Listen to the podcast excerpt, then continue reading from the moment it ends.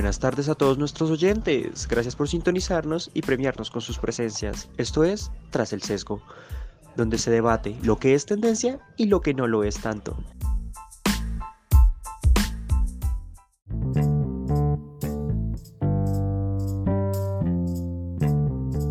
En este episodio señalaremos un tema que ha sido muy polémico en el 2020, el racismo. La propuesta nació a partir del famoso caso de asesinato de George Floyd.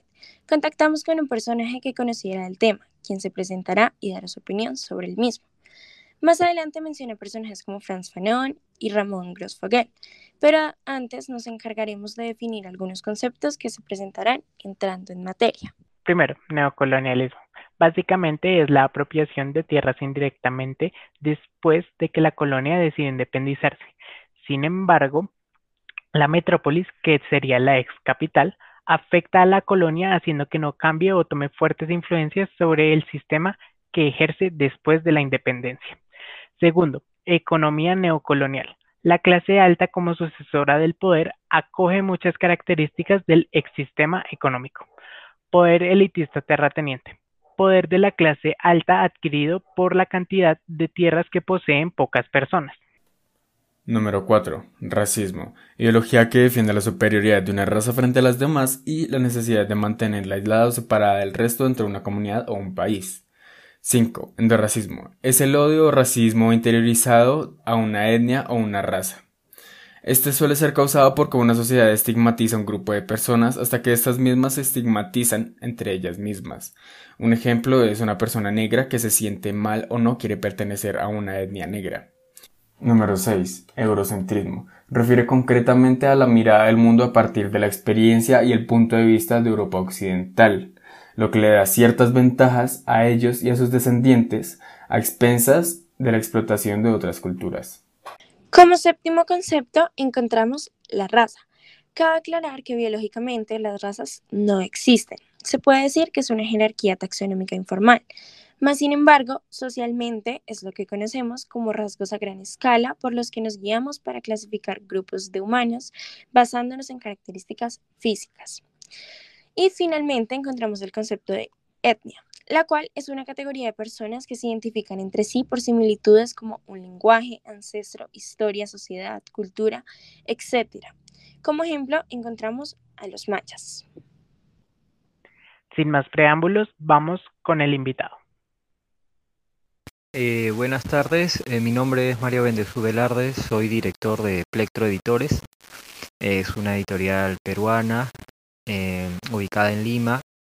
nos dedicamos a publicar libros de literatura, de poesía, ensayos. bueno, yo particularmente soy autor de cinco, cinco libros, un ensayo acerca de la el surgimiento de la religión y cómo ésta opera en, la cuestión política. Y también de cuatro libros eh, de poesía, que también es una afición que practico. Em, en la editorial nos dedicamos a hacer una serie de conversatorios y festivales en torno al conocimiento, al, al arte y bueno, eso sería en cuanto a mi presentación personal.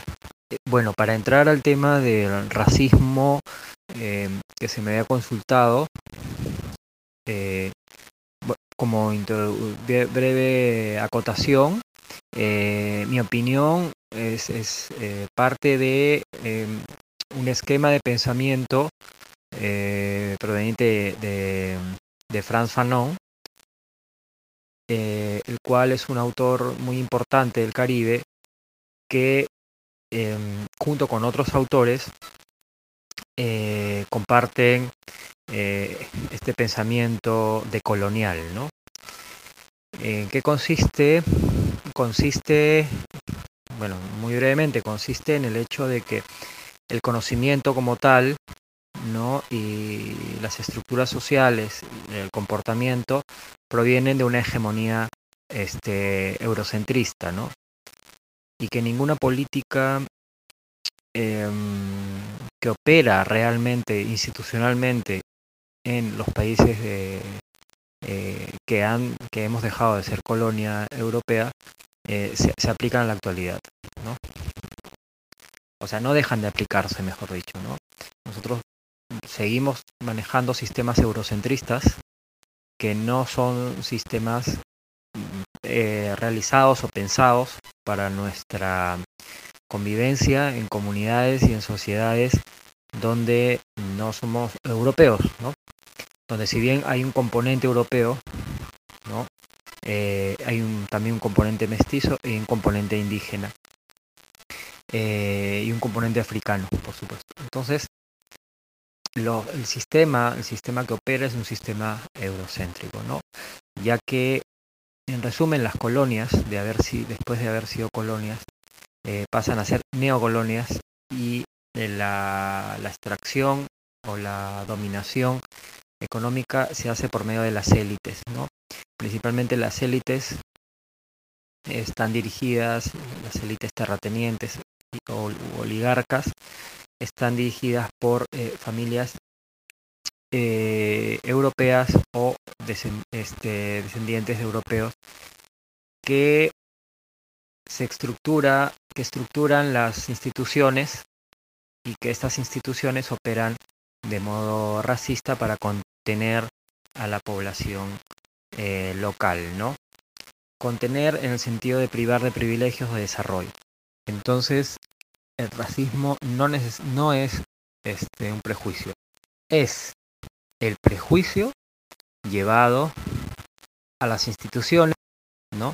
Y estas instituciones ponen su sello en la discriminación, ¿no? Por decirlo de algún modo, ponen su sello, ponen la firma en la discriminación y en la segregación, ¿no? Eh, esto, esto actúa como un mecanismo de contención que marca los niveles clasistas en la sociedad. ¿no? Una vez se observa los, las escuelas eh, nacionales ¿no? Eh, entonces, del Estado, eh, la mayoría están deterioradas y con poco presupuesto. A pesar muchas veces de que el país está pasando por algún tipo de bonanza económica. Lo mismo con las universidades del Estado, ¿no? Y con los barrios populares. Entonces, allí observamos un tipo de racismo institucional que actúa eh, de esa manera, ¿no? Obstaculizando, obstaculizando y eh, impidiendo el desarrollo, ¿no? De las poblaciones, de las poblaciones eh, populares, ¿no? Esto, esto es lo que la corriente colonial eh, fanoniana eh, apunta, ¿no? A diferenciar que el racismo no es racismo, ¿no? Hasta que se institucionalice y que todo racismo siempre es institucional. Lo que observamos en Estados Unidos es un racismo institucional donde las instituciones están encabezadas por personas prejuiciosas. Obviamente, obviamente el prejuicio sí juega un papel importante, pero no se hace racismo hasta que ese prejuicio llega a una institución y ejerce racismo de manera institucional, ¿no? O esas personas no eh, racistas, eh, ¿no? prejuiciosas, eh, ejercen mm, legislaciones o leyes que no favorecen a comunidades que en su mayoría son eh, originarias, ¿no? De los pueblos originarios. Entonces eso también es un racismo institucional. Eh, según em, hay un detalle importante de, de, todo este pensamiento de colonial. Eh, hay otros autores también importantes como Dussel y como Quijano, que, es, que es peruano, ¿no? que ha fallecido hace, hace un tiempo, y, pero que de todas maneras ha eh, colaborado de una manera muy importante con bastantes criterios nuevos, ¿no? interesantes. Yo lo que, lo que voy a comentar es es eh, un, una síntesis del, de un detalle que muchas veces nosotros en la práctica, en la vida cotidiana, pensamos o creemos que es el racismo, ¿no? Entonces, nosotros presumimos que el racismo es un, es un prejuicio que lo tenemos todos y que vamos andando cuando de repente señalamos a una persona de, una determinada característica racial y decimos que no nos gusta, estamos aplicando racismo, estamos siendo racistas.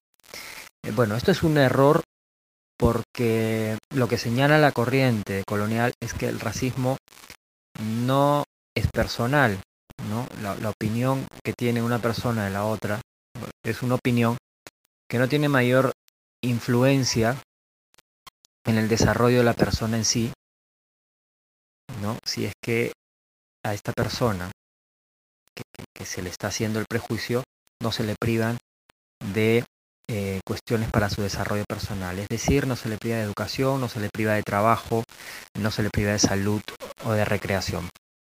¿no? Si no hay estas privaciones institucionales, no existe racismo. Lo que existe es una opinión de una persona hacia otra por determinadas características y que luego la otra persona puede debatir, pueden discutir, etcétera, pero eso no se materializa en la vida en la vida diaria porque esa persona tiene una persona de color, digamos, ¿no? Este, tiene igual acceso a educación, igual acceso a salarios, igual acceso a entrar a cualquier eh, club, eh, ¿no?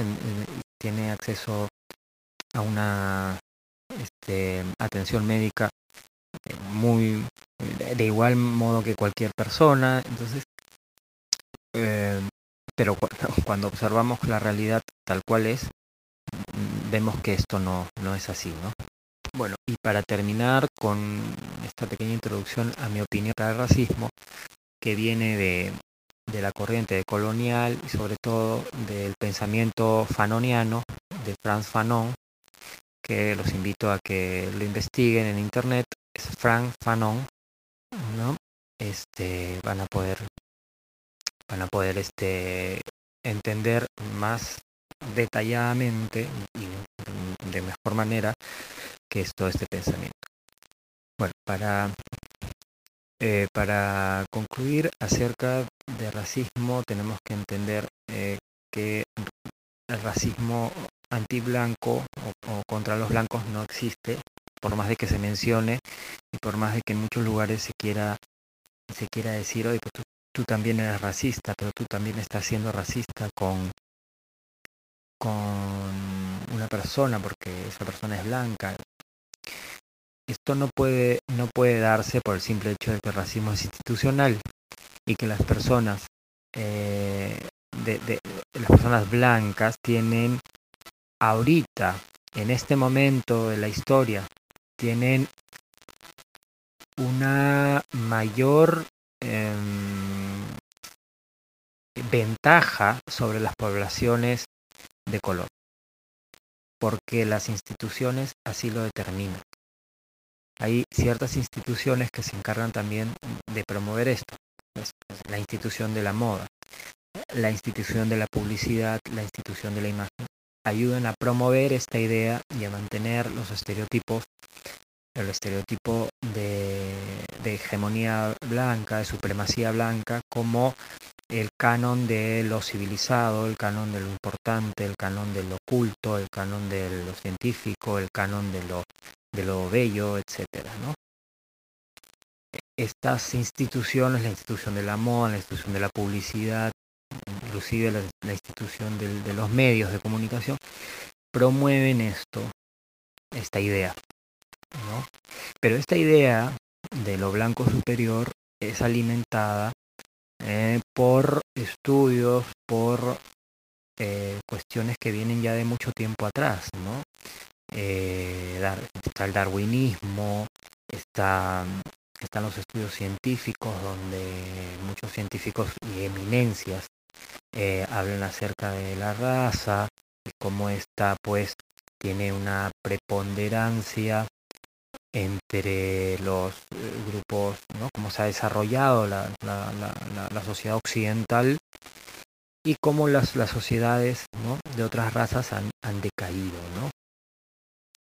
Y esto, bueno, no responde necesariamente, necesariamente a eso, ¿no? No responde a, a una cuestión de raza, ¿no? Responde a otras cosas, ¿no? Como el descubrimiento de América, por ejemplo. Este, y detalles que, bueno, se hablarán después. Entonces, volviendo al tema de que no puede existir, no puede existir un, un racismo antiblanco, es porque cómo tú discriminas y cómo tú segregas a una persona que, que tiene que tiene el poder dentro de todo, ¿no? ¿Cómo, cómo puedes simplemente diciendo eres blanco y no no no es algo que que tenga que tenga un soporte institucional, ¿no? Sin embargo, cuando hay una discriminación hacia una persona morena una persona de ascendencia indígena o de ascendencia africana o mestiza, eh, esa persona sí, sí se ve atentado. Porque si hay una discriminación racial, o sea, si hay un prejuicio que en la sociedad sí se observa en los hechos. Entonces, ese, ese ataque tiene un fundamento en los hechos, ¿no? En los hechos tiene un fundamento. ¿no? Tiene, tiene un soporte en los hechos, la discriminación hacia una persona este, de color.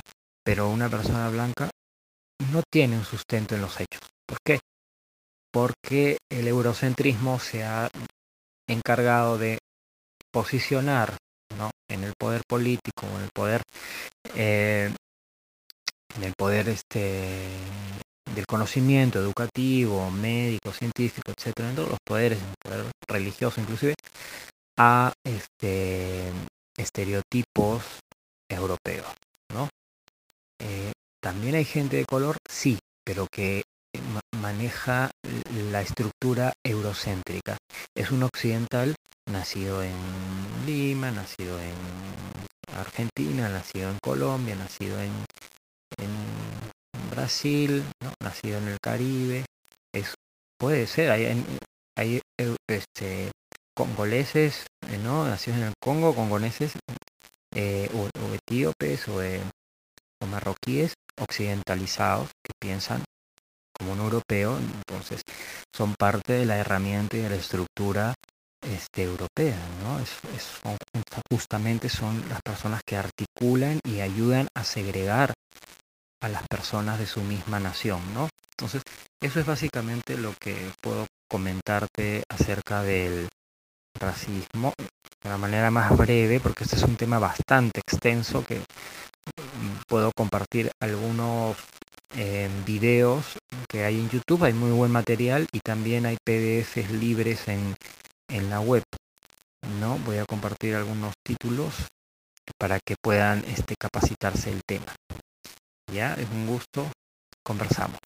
Según mi opinión y mi una contribución que yo podría dar es que el prejuicio tiene una importancia, no es, no es racismo específicamente, pero el prejuicio es importante trabajarlo internamente desde, desde la niñez, porque una persona prejuiciosa que llega a un puesto o un cargo de confianza dentro de una institución va a ejercer políticas eh, racistas.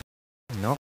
Y, y, va a impedir el desarrollo, ¿no? Mediante la, la falta de, de obras, de repente en los, en los barrios más necesitados, la falta de propuestas educativas, de, de más colegios o de más implementación, etcétera. Entonces, el prejuicio es importante atacarlo, ¿no? Hacer una diferencia entre prejuicio y racismo no significa que no hay que trabajar el prejuicio, hay que trabajar el prejuicio. Pero no significa que el prejuicio es lo mismo que el racismo. El racismo siempre viene en las instituciones. Eso, eso hay que aclararlo. Siempre viene en las instituciones, porque son las instituciones las encargadas de direccionar, de promover, de desarrollar la sociedad. Y a todos por igual, se supone. Cuando esto no es así, lo que se está viendo es racismo en los hechos, en los hechos. Cuando ves un cerro lleno de gente que su historia es de procedencia indígena, por ejemplo acá en mi país, ¿no? En Perú o en Lima, vemos eh, en la periferia de la ciudad de Lima, vemos eh, los cerros, ¿no? Lo que en Brasil, lo que es las favelas, que seguramente en, en su país tiene otro nombre, pero bueno, saben a lo que me refiero. Ahí se observa eh, estas, estas, estas construcciones precarias, ¿no? Y la mayoría eh, cumple con características o una historia común, ¿no? Vienen migrando del campo, de haber trabajado en, haciendas, ¿no? Eh, de haber sido explotados y son pues poblaciones de gente que eh, siempre habitó este continente y desde la llegada de los europeos hasta la fecha ¿no? se han mantenido en un estado de sobrevivencia, de supervivencia, ¿no? Y este bueno, eh, en, este tiempo en, una población marginal, ¿no? Entonces, eh, con el nacimiento de las instituciones, ¿no? Con el nacimiento de las instituciones, las instituciones lo que hacen es impedir que estas poblaciones eh, se desarrollen, impedir que estas poblaciones surjan, ¿no? Mejoren. es un impedimento sistemático mediante racismo, ¿no? Entonces, eso es lo que se quiere dejar claro, que el racismo es institucional y el racismo es lo que, lo que ocasiona que no se desarrollen grupos eh, de ascendencia nativa o ascendencia afro o ascendencia mestiza eh, que comparten similitudes. Eso es lo que hace racismo. ¿Es alimentado por el prejuicio? Sí, es alimentado por un prejuicio. Es cierto pero no es lo mismo, es muy diferente. Espérame, dame un segundo. ahí, viene algo y es que en, lo de apropiación cultural está lo de que se pueden accidentalmente reforzar algunas, algunos estereotipos. Y otra cosa que se ve mucho en la, en la apropiación cultural es que suele ser controversial dependiendo de qué lado lo haga. Por ejemplo, hace no mucho Drake hizo una gira por México y dijo como no, yo quiero volverme mexicano, que yo no sé qué. Hizo un, hasta un trámite ahí todo raro. Más sin embargo, creo que quiero que imaginemos la situación si hubiera sido si hubiera sido un, un mexicano que hubiera querido ser estadounidense, hubiera sido una historia totalmente diferente. Y lo hemos visto, como por ejemplo el tipo este que decidió como desentenderse de sus padres y decir que era hijo como de, de un señor de Estados Unidos. Sí, es cierto, es que, a ver, últimamente se ha estado peleando por muchas cosas que en realidad no estarían afectando a las personas.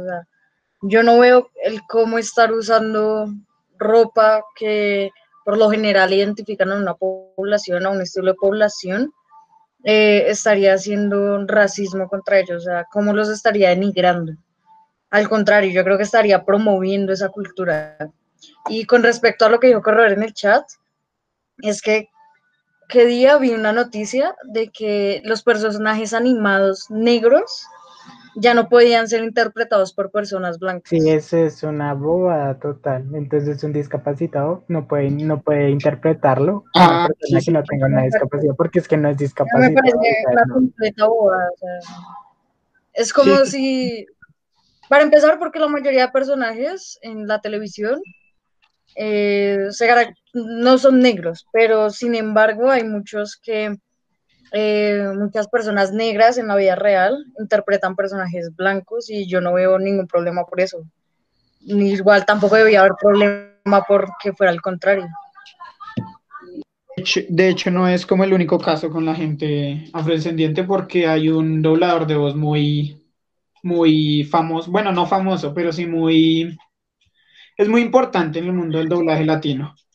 Y estaba doblando una serie, no me acuerdo, donde uno de los personajes llegados al, al personaje principal era un, un transexual. La primera temporada la hizo él, doblando la voz, y en la segunda lo quitaron porque el actor se indignó de que no fuera otro transexual, eh, que naciera mujer y se volviera hombre, el que lo doblara. Entonces también es como... Va lo mismo, mejor dicho. Sí, exacto, o sea, me parece una pelea estúpida. O sea, para empezar, porque es solo la voz, tampoco es que sea un actor. Y si una persona va a actuar en una película de, yo qué sé, de superhéroe, no es que tenga que tener superpoderes para poder interpretar a la perfección su actuación. Exacto. Me parece una pelea muy... O sea, no me imagino como la gente peleando que porque el doblaje de, no sé, de Mr. Popo no lo hace una persona enana y no sé, si me entiendes. No, pero es... la interpreta en azul con superpoderes. Exacto. Exacto. Ya volviendo un poco al tema, con lo que dice el invitado, a mí también me quedaron un montón de dudas. O sea, tipo, bueno, sí, el racismo es institucional, es decir, que solo eh, es racismo si es ejercido por una institución y está afectando tus derechos fundamentales, según lo que yo entendí. Pero pongámonos a pensar que, yo qué sé, en La Guajira, o en el Chocó, o en Córdoba, o en la costa, una persona blanca eh, obviamente está en menor cantidad, o sea, a comparación de las masas. Si allá una persona blanca es eh, denigrada, eh, tipo no podía, no puede entrar a lugares recreativos como discotecas, cines, además por el simple hecho de ser blanca, también están afectando sus derechos fundamentales, ¿no? Y sigue siendo por una institución.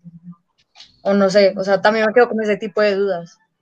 Porque sí, es verdad que mundialmente en masa los blancos predominan o tienen como muchísimo más poder y eso se ha visto mucho en Latinoamérica porque, porque ¿qué?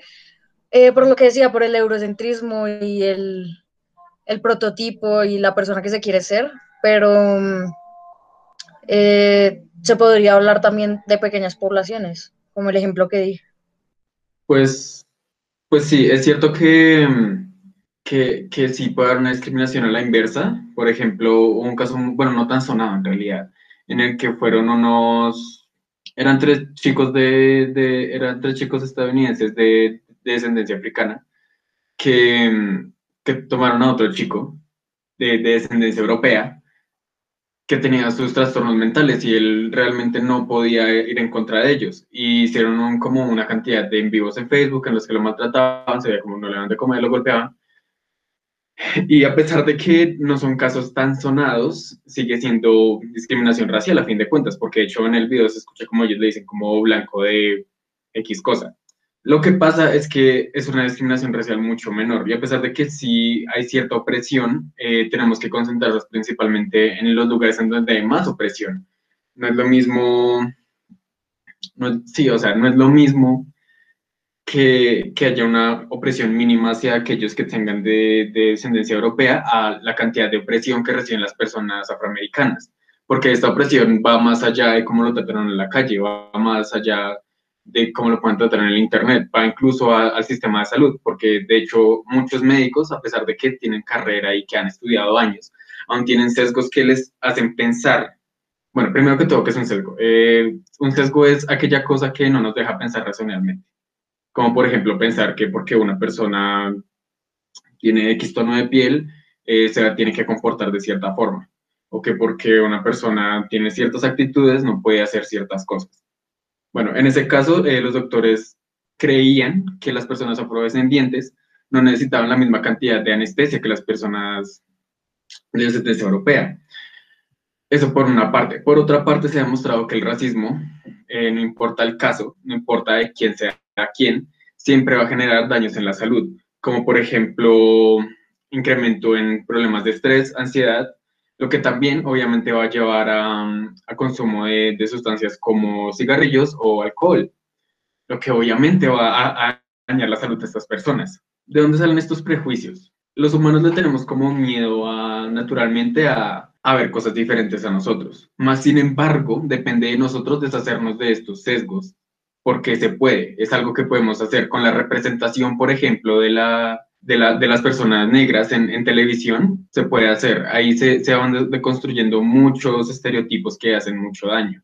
Por eso es tan importante la representación de, de, de, de, personajes diversos, por ejemplo, en caricaturas para niños, para darles a entender que no hay realmente diferencia alguna. Eh, por ahí creo que el, en momento el, invitado en algún momento habló de, de, las personas morenas y quiero hacer una aclaración que a pesar, hablando desde mi privilegio como una persona mestiza aquí en Colombia, eh, decir que una persona es morena en vez de decir que una persona es negra es como desmitificarlo, es, es como decir que decir negro está mal y no, decir negro no está mal. Decir que es moreno sí lo es porque está implicando que no, no, no es tan oscuro, por ende no es malo. Perdón, es una idea. Eh, pero me falta algo para completarla. ¿Me dan ejemplos de privilegios que tengamos los blancos? Por favor.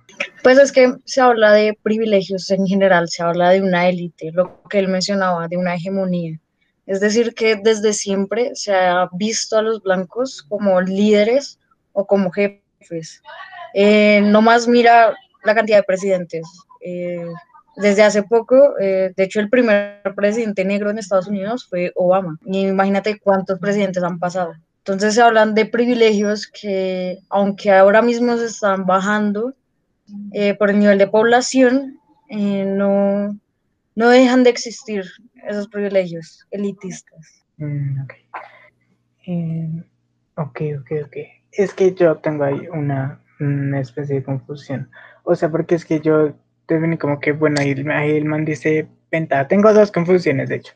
Porque el man dice que sistema y yo, pero bueno, utiliza sistema de manera muy ambigua. Porque, o sea, yo puedo confundir el sistema eh, jerárquico de, de, poderes, digámoslo así, de mi empresa. Y entonces, que si yo soy de repente racista y eh, no quiero contratar a X persona porque mi, mi racismo no me deja ya estoy siendo racista sistemático o es necesario, necesariamente sistemático eh, judicial o de, o sea, político en sí o de Estado en general. Entonces ahí no, no me convencí como que en qué exactamente se basa para que un para que sí, en la construcción de un sistema haya racismo, o sea, ¿cuál sistema es? ¿Un sistema en general o solo sistemas para la vida? ¿O, o qué? Bueno, pues yo creo que él se refiere a que es sistemático, no tal cual como en un sistema, sino más bien en como tal el Estado, como, como desde la familia hasta el rango más alto en la sociedad, diría yo, que es lo que yo, desde mi interpretación es eso. es que, ajá, o sea, es lo que llegó sistema también, o sea, es, es exactamente lo mismo, afecta en mi empresa afecta que si yo tengo un, eh, sí, un estigma, un racismo frente a una comunidad, eh, lo estoy afectando ya directamente por mí, eh, ¿cómo se llama? Complejo no, sino, sí, bueno, por mi racismo. lo estoy afectando, entonces ahí sí sería un sistema, un sistema o, o, o qué exactamente, es que el man, en serio escuché varias veces los audios y usa sistema como ahí explotado el sistema. Y yo, a ver, yo siento que cuando habla de sistema, habla de un sistema social establecido, es decir, de cómo nos desarrollamos socialmente. cuando habla de que un perjuicio se puede desarrollar y llegar a ser institucional, es que, por ejemplo, yo qué sé, yo ahorita no estoy en ninguna institución, no soy dueña de ninguna empresa y demás. Yo discrimino a los negros, yo los denigro, yo los trato mal, yo los privo de sus derechos siendo personas sin ningún poder institucional. Es perjuicio. En el momento en el que yo sea dueña de una empresa, una institución y por mis acciones ellos estén perdiendo algún derecho fundamental, ahí se convierte en racismo. Por eso habla de tratar los perjuicios, o sea, que el racismo sea institucional, que no le da la pérdida de importancia a los perjuicios y que estos sean tratados desde la niñez, lo que decía Christopher. El normalizar y el saber que no es un peligro para nosotros, eh, que una persona sea distinta, hace que esos perjuicios sean tratados y cuando yo llegue a una institución con un poder, eh, no se convierta en racismo. Ok, o sea, sí, sí lo entiendo, pero, o sea, igual me quedan como, como, sí le quiero dar el sí, pero me va a esperar, porque no, no, sé si no entiendo algo que... Otra duda que me sale es, bueno, es cierto que el man habla de privilegios y tú me dices como que privilegios es que, eh, mira, los presidentes, cuántos presidentes han sido eh, blancos, que no sé qué, pero el problema ahí es como que el man está poniendo que todo el sistema, o sea, un sistema desigual es un sistema racista, o bueno, que todos tenemos el racismo por ser parte de ese sistema, si me hago entender. Pero eh, dentro de, porque no deja, eh, la palabra que uso es desarrollar a esas minorías, por decirlo de alguna manera. Entonces yo digo, bueno, o sea, es que minoría hagas entender, bueno, por allá en, la, en la Guajira. Y bueno, de casualidad sí salió alguien blanco por allá. Y si el sistema causa desigualdades porque es racista el sistema y causa desigualdades en el sistema para que ellos sigan siendo pobres y les afecte su vida, entonces sí habría un racismo para blancos. ¿Me hago entender? Sí, sí, ya te, creo que te entendí, o no sé. Es que, a ver, con lo que dijiste, se me organizaron algunas ideas en la cabeza y más o menos creo que puedo cuadrarlas. A ver, eh, con el mismo ejemplo de la Guajira, digamos que están blancos. Eh, un blanco. Hablando solo de Guajira en general, o sea, que Guajira fuera el espacio más grande del que estemos hablando, habría una minoría por parte de los blancos. Pero como se está hablando de racismo institucional, se está hablando de un país o del mundo en general, ¿se me hago entender? Es decir, que las minorías serían los negros. No sé si te acuerdas de la que tuvimos con Daisy. Pero es que el, el, problema que yo tengo con el señor es que él dice que el, como algo así como que mis privilegios, si yo tengo el estigma, los uso para afectar el sistema y así causar racismo frente a una comunidad y que esa comunidad no se desarrolle. Así hablando del sistema normal, si yo nazco en la Guajira y casualmente X o Y nací blanco, me estarían, estarían siendo racista el sistema contra mí porque yo me mantengo en ese estatus social que está siendo eh, despriorizado, bueno, alejado de la comunidad mayoritaria, aunque yo siendo blanco, que pertenezca, que era lo no, a esa comunidad, me siguen estando eh, excluyendo por ser parte de y nacer en ese estrato, ¿sí? O sea, lo que quiero decir es que el man intenta hacer que porque los blancos tienen el poder, eh, exilian a una parte de la población, pero es que esa parte de la población ya no es solo de una especie de color de piel o algo así, ya hay mucha gente mestiza, blanca, que es pobre y vive en la calle, y no necesariamente porque sea blanco y sea pobre, sino porque el sistema, según él, o lo que concluyo según él, está siendo racista con él por nacer en ese estrato y, él, y por no dejarlo crecer, ¿sí? ¿Me a entender? Sí, sí, pero o sea, yo considero que el señor este, cuando hace esa afirmación, es más por el hecho de basarse en, en el pasado, ¿sí me entiendes? En cuando se empezó con, por ejemplo, haz de cuenta la repartición del ponque de África, que se, Europa llegó y empezó a dividirse África. Yo creo que le hace más eh, alusión al hecho de que eh, eh, los europeos, eh, al, conquistar, al tomar los territorios africanos, veían a estas personas inferiores y entonces, al pasar de los años, cuando estas personas empezaron a demostrar que tenían las mismas capacidades, ellos como que tuvieron un choque, pues eh, claro, como nosotros somos supuestamente superiores porque nosotros ya impusimos eso desde el momento en el que nosotros vimos que o nos dimos cuenta de que ellos no tenían lo mismo que nosotros teníamos, entonces nosotros ya los caracterizamos como inferiores y como ya los teníamos como inferiores, vamos a hacerle la bien posible para que no sean superiores a nosotros. Ok, pues Chicos, estaba buscando lo que hablaba él de un racismo sistemático y bueno, el racismo sistémico en realidad pues nació, pues, por así decirlo, dice Joe Fenning, él sostiene que el racismo está dentro de todas las instituciones de los Estados Unidos y estructuras y relaciones sociales dentro de la sociedad. Ok, eh, ¿a qué se refiere con esto? Y es que, bueno, ahorita Saavedra hacía como un punto y decía que si, digamos, él hubiera nacido en el Chocó, él hubiera sufrido cierta discriminación. Y aunque es cierto que entre, entre todos nos tenemos prejuicios, no hubieran sido prejuicios tan fuertes. Y pues bueno, como para volver al Chocó, por ejemplo, quiero que tengamos en cuenta, por ejemplo, la ubicación geográfica de Chocó comparada con la ubicación geográfica de Pasto. Pasto queda ciertamente más lejos y Chocó queda prácticamente al lado. De, de nosotros, de la capital, eh, así como a grandes rasgos. Más sin embargo, veamos la población. Vemos que en Chocó la, la, la gran mayoría de población es afrodescendiente, más sin embargo que en Pasto es gente de una piel más clara, es gente mestiza. Y, se ve esa diferencia, se ve esa diferencia en que, por ejemplo, en Pasto tú no ves, la, tú ves calles pavimentadas, tú ves eh, acueducto, más sin embargo, en el Chocó hay lugares en los que no hay acueductos y hay lugares en los que tampoco hay carreteras. Eso es una parte de esta diferencia. Ok, también hablabas de, de, de personas blancas que eran pobres, sí, eso pasa obviamente, eh, más sin embargo, quiero que veamos las cifras. Y es que, por ejemplo, se han realizado estudios en Estados Unidos, por ejemplo, en Estados Unidos, en varios lugares del mundo,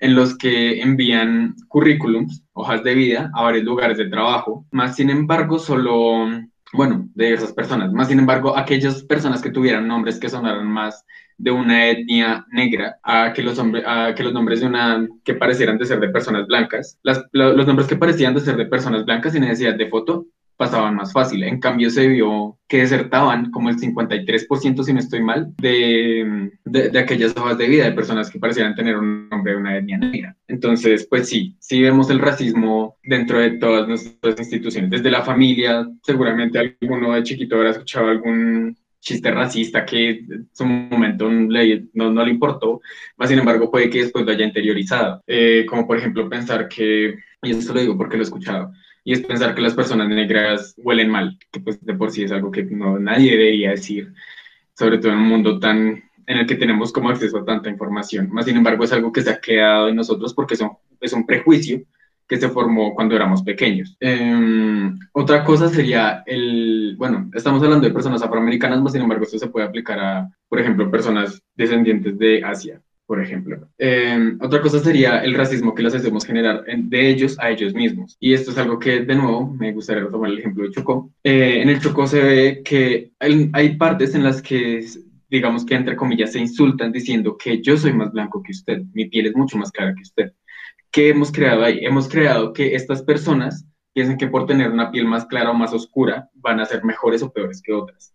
Esto se llama endorracismo o racismo interiorizado. Esto implica que, por ejemplo, una persona se, se, ve a sí misma y por el simple hecho de tener una piel oscura o tener, o tener ciertas características propias de su etnia, se vaya a sentir mal, vaya a sentir que va a disminuirla, ya sea el tono de su voz, la forma en la que habla, em, la forma de su cabello, el color de su cabello, incluso el color de su piel.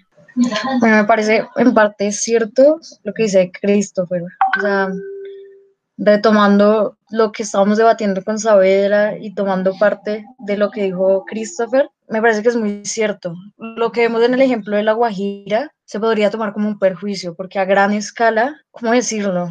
no, sé, no se ve afectado la gran parte de la población blanca o mestiza o como se quiera tomar, sino que es un perjuicio tomado por los guajiros. Lo que pasa al contrario es a nivel Colombia, cómo se discrimina y si es un racismo institucional, el hecho de que no tengan agua potable, el hecho de que no tengan una adecuada alimentación, el hecho de que no tengan eh, acceso a sus derechos, el hecho de que no tengan una salud, eso sí se podría tomar como racismo. Y lo que decía Christopher, nomás viendo las cifras, hay una comparación totalmente abrupta. Es totalmente distinto el trato que se le da a los blancos de élite, como los europeos, los estadounidenses a comparación de un latinoamericano, a comparación de un africano. Eh, no más viendo cifras, no más viendo la realidad, se puede tomar totalmente como un perjuicio y no un racismo, según lo que nuestro invitado nos informó.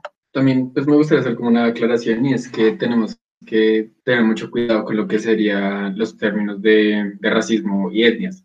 Eh, si me han escuchado decir etnias, bueno, ¿qué es una etnia? Una etnia es como, por ejemplo, eh, un grupo de personas que, que, viven en una comunidad y comparten ciertas características físicas, de lenguaje y culturales. Eh, por ejemplo, las personas judías son una etnia. ¿Por qué? Porque pues sí, tienen cierto, cierta, sí, son una comunidad que bajo cierta religión, ciertas costumbres, etc. Lo, lo, de las razas, científicamente las razas no existen. De hecho, la, la anterior, hubo un momento en el que tuvieron como cuatro razas humanas, más sin embargo se, se extinguieron solo queda una raza humana y es la nuestra. ¿Qué es lo que ocurre en nuestro caso? Que hay diferentes adaptaciones dependiendo del medio. Si vemos, por ejemplo, la piel de las personas en Latinoamérica, va a ser ciertamente más oscura que las personas en, por ejemplo, Noruega. ¿Por qué? Porque pues, tenemos, recibimos mucha más luz solar. Entonces, pues necesitamos tener una piel más oscura para, para evitar problemas como el cáncer de piel. Por lo que sí, hay que como que dejar en claro que en este momento solo existe una raza humana, eh, el resto se extinguieron hace un buen tiempo. sino solo, solo somos personas, humanos, con diferentes adaptaciones al medio. Ah, yo sigo.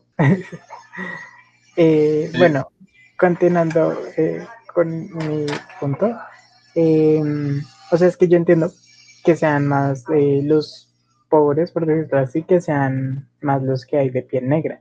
Y sí puedo notar el racismo, claro. Pero es que no puedo eh, pensar, o bueno, en mi cabeza no se me hace lógico, decir que sería racismo de piel, porque lo, lo mismo que digo, también hay blancos que son pobres y no los hace, o sea, la pobreza no los hace negros. Entonces yo diría que no, o sea, sí está bien el concepto como tal de racismo en el sistema, sí lo puedo ver, pero no combinado con el de pieles, porque es que ahorita ha- hay un negro que es rico por allá en otra parte del mundo y no decimos que es porque el sistema en el que de en donde él proviene sea menos racista que en el de otros países. Entonces, eh, aclarado ese punto, también hay blanco que es el dueño del mundo, que tiene mucha plata y que sí, que son más blancos los que eh, son ricos, pero pues a mi punto es que ya no sería un eh, como ataque racista, por decirlo de alguna manera, como tal de piel, ¿sí?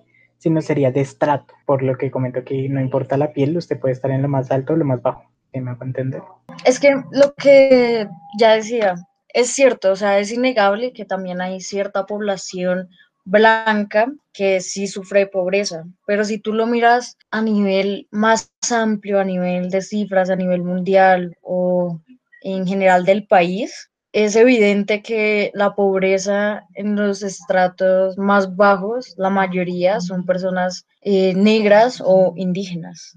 Entonces, ese eh, sería el racismo. No quiere decir que porque el racismo también tenga implicada la pobreza, entonces cualquier blanco pobre eh, se encuentra bajo racismo, sino que se ve a un nivel más amplio, ya que las instituciones estarían aplicándole el racismo a la Guajira con no quererle darle vías y demás, según lo que yo entendí. Sí, lo que se da va por ahí el camino. Entiendo lo, lo que me intentas decir, saber.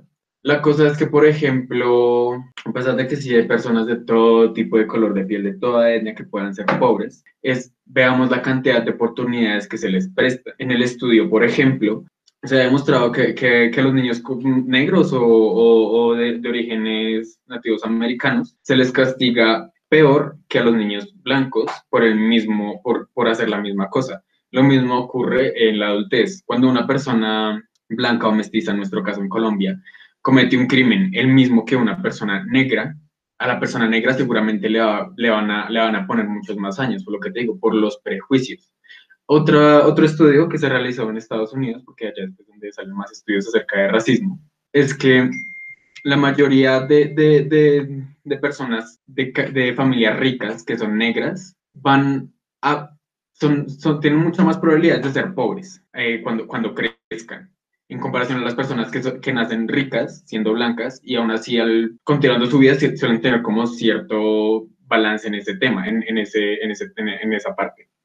Por lo que sí hay un racismo en la eh, cantidad de oportunidades que se les ofrecen también en, la, en, la, en, la, en el campo de la medicina.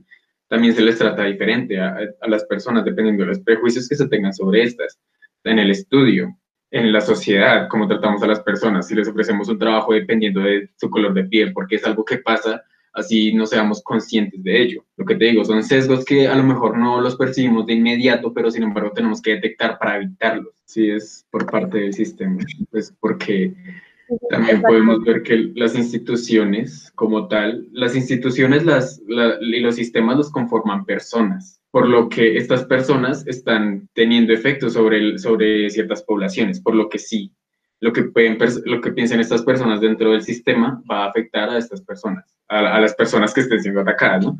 Entonces sí se puede decir que el sistema tiene cierto racismo. Pero digamos, no sé si es una pregunta estúpida o muy fuera del tema. Bueno, no, fuera del tema no, sino más bien estúpida. Eh, me surge que ¿Existe la posibilidad de que exista racismo de negros contra negros, hablando del racismo institucional? Tipo, porque también hay negros que eh, no se reconocen a sí mismos como una persona afrodescendiente y cuando llega a tener un poder aceptable o un gran poder dentro de una institución, también podría llegar a ejercerlo, ¿o no? Pues en el caso de las personas sí, o sea, que no que de ataque a persona a persona.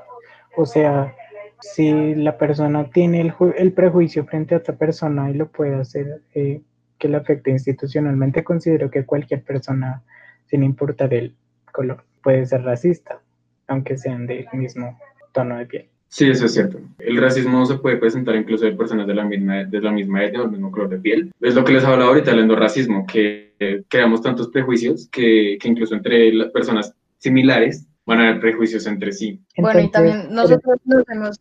Ah, bueno, habla, Saber.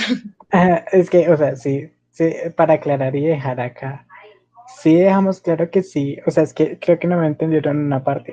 O sea, sí, yo sí creo que lo- todo lo que me dijo de la colonia y neocolonia, o sea, el proceso de neocoloni- neocolonia está, sí, eso no lo puedo negar.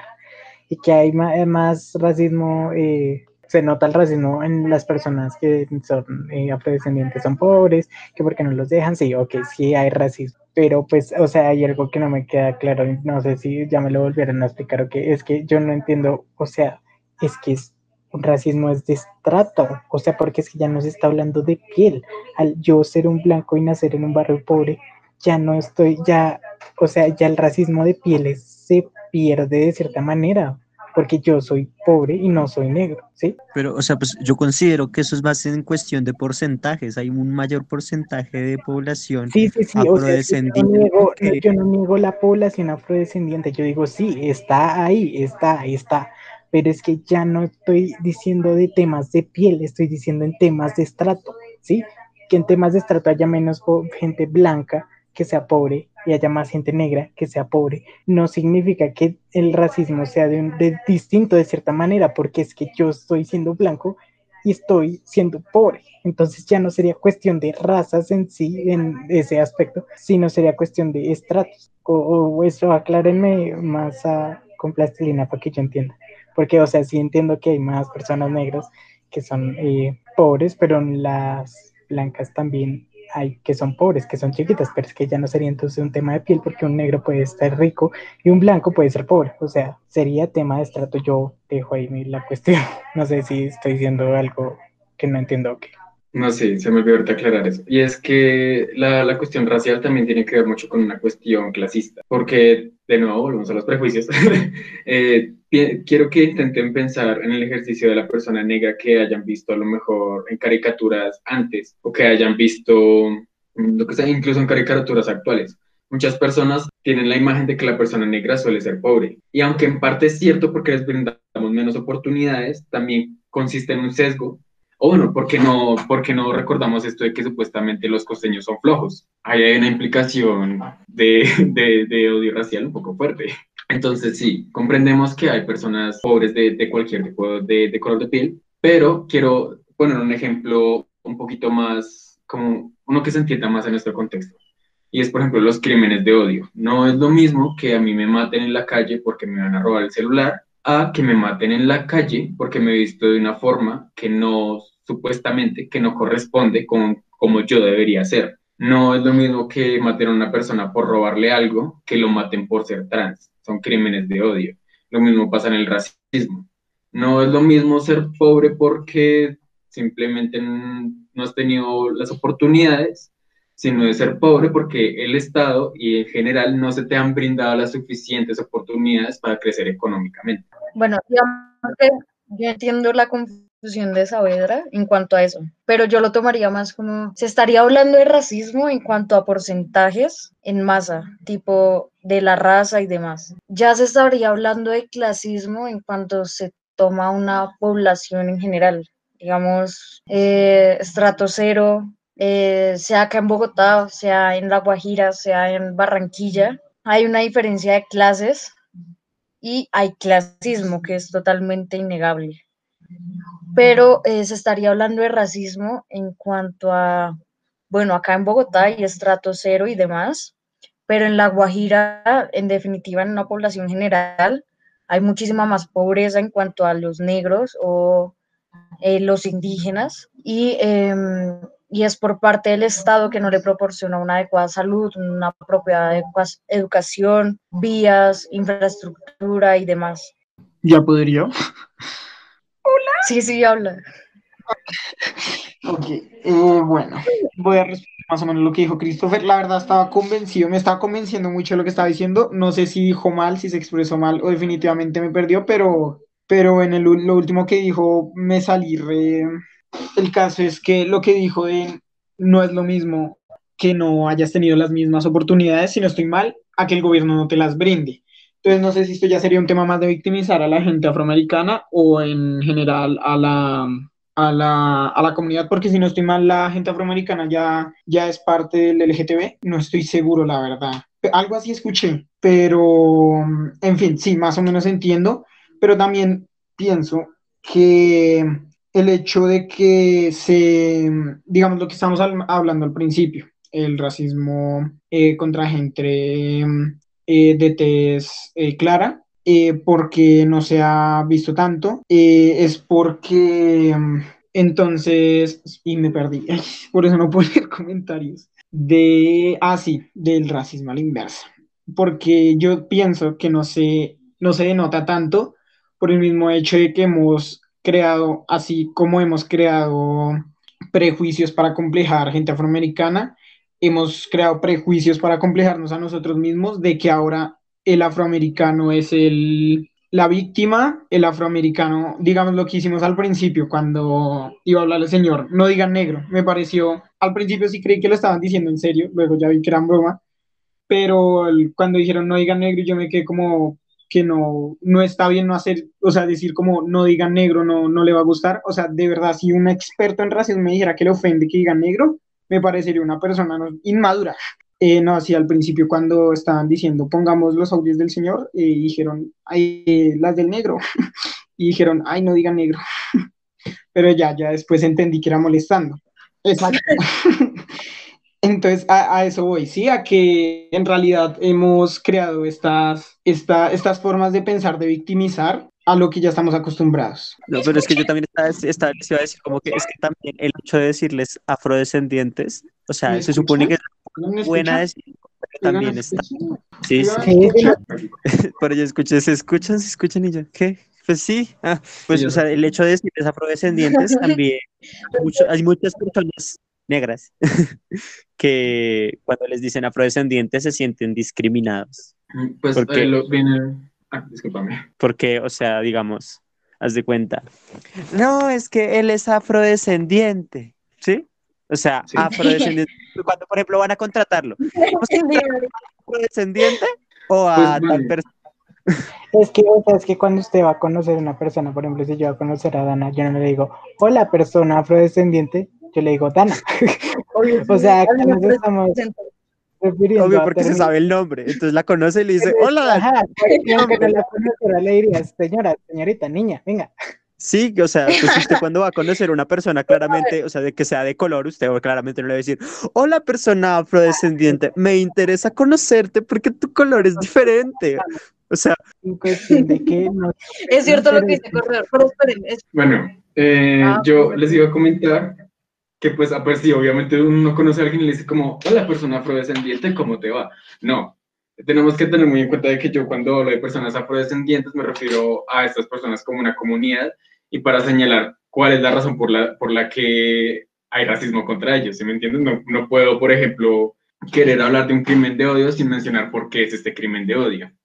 Ahora, Juan Manuel, tú hablabas de que, de que hay personas afrodescendientes a las que no les gusta que les digan que, que, que son así. Ahí vuelve lo que te digo, el racismo. Porque a mí no me tendría que gustar mi origen. Porque, porque mi origen tendría que ser un conflicto para mí mismo. Porque la sociedad ha hecho que para mí, este, eh, eh, mi origen, el origen de, de, de, mi color de piel, de, mi, de la forma de mi cabello, sea un conflicto interno. Y por ahí, otra cosa que iban a decir, estaba hablando de, eh, es que ahorita Carvajal dijo algo y ahora tengo que volverlo a recordar. Es que. No me acuerdo. Carvajal, ¿puedes volver a repetir lo que dijiste? Bueno, más o menos voy a dar la conclusión rápido, pues por lo que les digo, tengo un compromiso ya. Eh, entonces, eh, para mí, resultando todo lo que dijo este señor, a lo que hemos hablado todos, la verdad, pues creo que el punto del debate en sí no era como sobreponer nuestras ideas, sino llegar a una conclusión entre todos o al menos ir llegando a una conclusión propia. Y pues eso hice yo y la verdad pues me enteré de muchas cosas que no sabía. Entonces eh, mi conclusión es que El racismo obviamente aún existe a pesar de que, de que hoy no sea em, el esclavismo, obviamente, que igual hay literalmente contratos que no les falta mucho para llegar a ser esclavismo, pero a lo que quiero llegar es que a pesar de no ser el racismo de antes, no significa que no exista, eso es algo que la verdad ah, llegué a como una conclusión hoy, y que no solo en la gente Em, en las minorías, sino que últimamente con esto, como yo digo, la victimización y de todo esto, eh, también hemos generado los estereotipos eh, de los cuales a partir han llegado a generar racismo incluso las mayorías de alguna u otra forma, o incluso siendo que las minorías ya no son tan minorías. Entonces, bueno, era básicamente eso. Entonces, adiós. Bueno, pues ya recuerdo lo que iba a decir. Empezó a escapar. Eh, Oigan, sí, podemos dar las conclusiones. O sea, igual ya debatimos bastante. Y yo no me convenció el señor, a Ana como que sí, a Christopher como que también, y a Corredor no sé. Si quieren, pues la, la, acabamos a acabar como queda. Dice Christopher, dice, no, no, ni hicimos nada que fue esto y debatimos por lo pues pues toca volver a Pues saquemos una conclusión, pero primero toca como aclarar una cosita y es lo de la victimización. Bueno, esto va también con ejemplo porque me gusta mucho es que se acuerdan que al principio estábamos hablando, la clase no estaba, no estaba grabada. O sea, al principio cuando estuvimos hablando de Bruno Mars, ahí no se estaba grabando. Ya cuando empezamos a hablar de que eso era estúpido y bla, bla, bla, se empezó a grabar. Ah, ok. Pero creo que sí se... Bueno, repetir eso o no? Bueno, repitámoslo. Eh, para nuestros oyentes, nuestros queridos oyentes, que no los hemos en el episodio, eh, discúlpenos. Eh, hablamos de que Bruno Mars había entrado como en un problemilla porque mm, como que le había cometido apropiación cultural, que es esto de que, digamos, él creo que comenzó a vestirse como con ropas que se supone que son propias de, de las personas afrodescendientes en América, pues esto armó un revuelo, pero pues también hablamos de cómo hubiera sido si hubiera sido al revés, cómo hubiera sido si una persona negra hubiera usado ropas que son supuestamente de personas blancas. O, por ejemplo, en el caso de Drake, que una vez hizo una gira por México y él llegó encantado a Estados Unidos diciendo que ahora se iba a cambiar la nacionalidad a mexicano. Y pues nadie le hizo problema, de hecho todos como muy felices, como, Jay Drake, tú puedes X. Pero sin embargo, y quiero que intentemos imaginarlo si hubiera sido al revés, que hubiera pasado si hubiera sido un mexicano que hubiera querido ser estadounidense. Volviendo como lo de la, bueno, después del pequeño inciso, eh, la, victimización, pues sí, ciertamente eh, él hablaba de una victimización, pero es que no podemos dar a entender un problema si no podemos dar a entender un problema si, si no sabemos de qué trata. En Twitter, eh, en esto, cuando, ocurrió todo lo de George Floyd al principio, se creó el, bueno, el hashtag de Black Lives Matter, existe desde hace mucho tiempo, lo las vidas negras importan, más sin embargo se quedaron otros que decían las vidas blancas importan. Pues hubo un conflicto ahí, porque fue como, la, pero las personas blancas no tienen la misma cantidad de presión. Y entonces en Twitter se hizo una alegoría que era, mira, tú tienes tu casa, pero la de tu vecino se está quemando. Yo para qué le voy a echar agua a tu casa, tengo que apagar la casa de, que se le está quemando. Bueno, pues viendo que estamos cortos de tiempo, vamos a intentar, bueno, voy a intentar yo y todos acá presentes dar una conclusión en general acerca de lo que hemos estado hablando. Y primeramente, pues, ¿cuál sería la conclusión? Pues obviamente cómo erradicar o cómo terminar de alguna manera con el racismo. Pero pues realmente es evidente que para acabar con el racismo deben pasar muchos años y a pesar de esto es posible que nunca termine eh, partiendo del hecho de que, no sé, eh, hay personas o grupo de personas que están totalmente arraigadas a la cuestión de que son superiores a las personas negras o a cualquier otro tipo de eh, o cualquier otro tipo de color de piel, o sea, porque yo soy blanco, entonces soy superior a, a los amarillos o a los negros o a los albinos inclusive. Entonces, eh, esas personas claramente van a inculcar a sus hijos o a poblaciones completas el, el racismo y a pesar de que, por ejemplo, sea, no sé, el 2050, va a pasar igual que con el LGTBI, que eh, a pesar de que actualmente ya tienen un lugar en la sociedad, en muchos países aún es un delito ser homosexual eh, o bisexual o transgénero, inclusive les puede llevar a la muerte, simplemente por el hecho de, no sé, salir con su pareja tomados de la mano. Entonces es igual con el racismo, a pesar de que pasen muchos años, siempre van a haber personas que lo van a ver mal, van a ver mal a las personas negras y la medida que se debería tomar eh, para intentar de alguna forma, erradicar el racismo es acabar con el concepto de superioridad de cualquier raza en cuestión, cualquier etnia, cualquier osa, porque independientemente de tu lenguaje, tu cultura, tu etnia, tu color de piel, todas las personas tienen las mismas capacidades. Por ejemplo, un colombiano puede tener las mismas capacidades que un español, que un, o sea, pues, partiendo del hecho de que se capacite para lo que quiere hacer, ¿no? Porque una persona que no hace nada claramente no va a ser superior, eh, va a ser inferior a una persona que sí hace, que sí se esfuerza. Pero la cuestión es que todas las personas, eh, partiendo del hecho de que eh, se capaciten, son capaces de hacer lo que ellos quieren hacer o desean hacer. O sea, que decir que una persona negra, amarilla, no es, es inferior a mí solo por el hecho de ser de ese color, está mal porque esa persona puede estudiar, puede eh, ejercitarse y puede a mí mandarme a callar la boca, con el, eh, no necesariamente con su fuerza, sino con eh, su, su capacidad intelectual, porque, digamos, yo soy blanco y digamos que me creo superior por haber estudiado, no sé, humanidades, eh, eh, enseñar la lengua castellana a los estudiantes. Y una persona de color estudia filosofía, conoce más que yo, lee más que yo, sabe más que yo.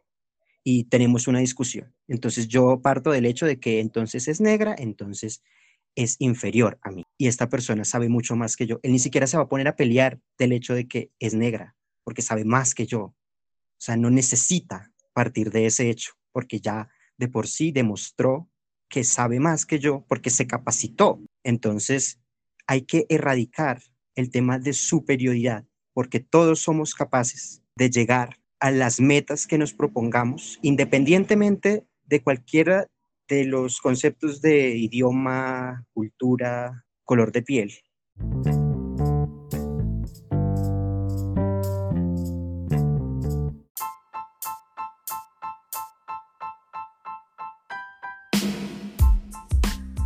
Gracias por escuchar nuestro programa. Esperamos que puedan sintonizarnos en el próximo. Esto fue Tras el Sesgo, donde se debate lo que es tendencia y lo que no lo es tanto.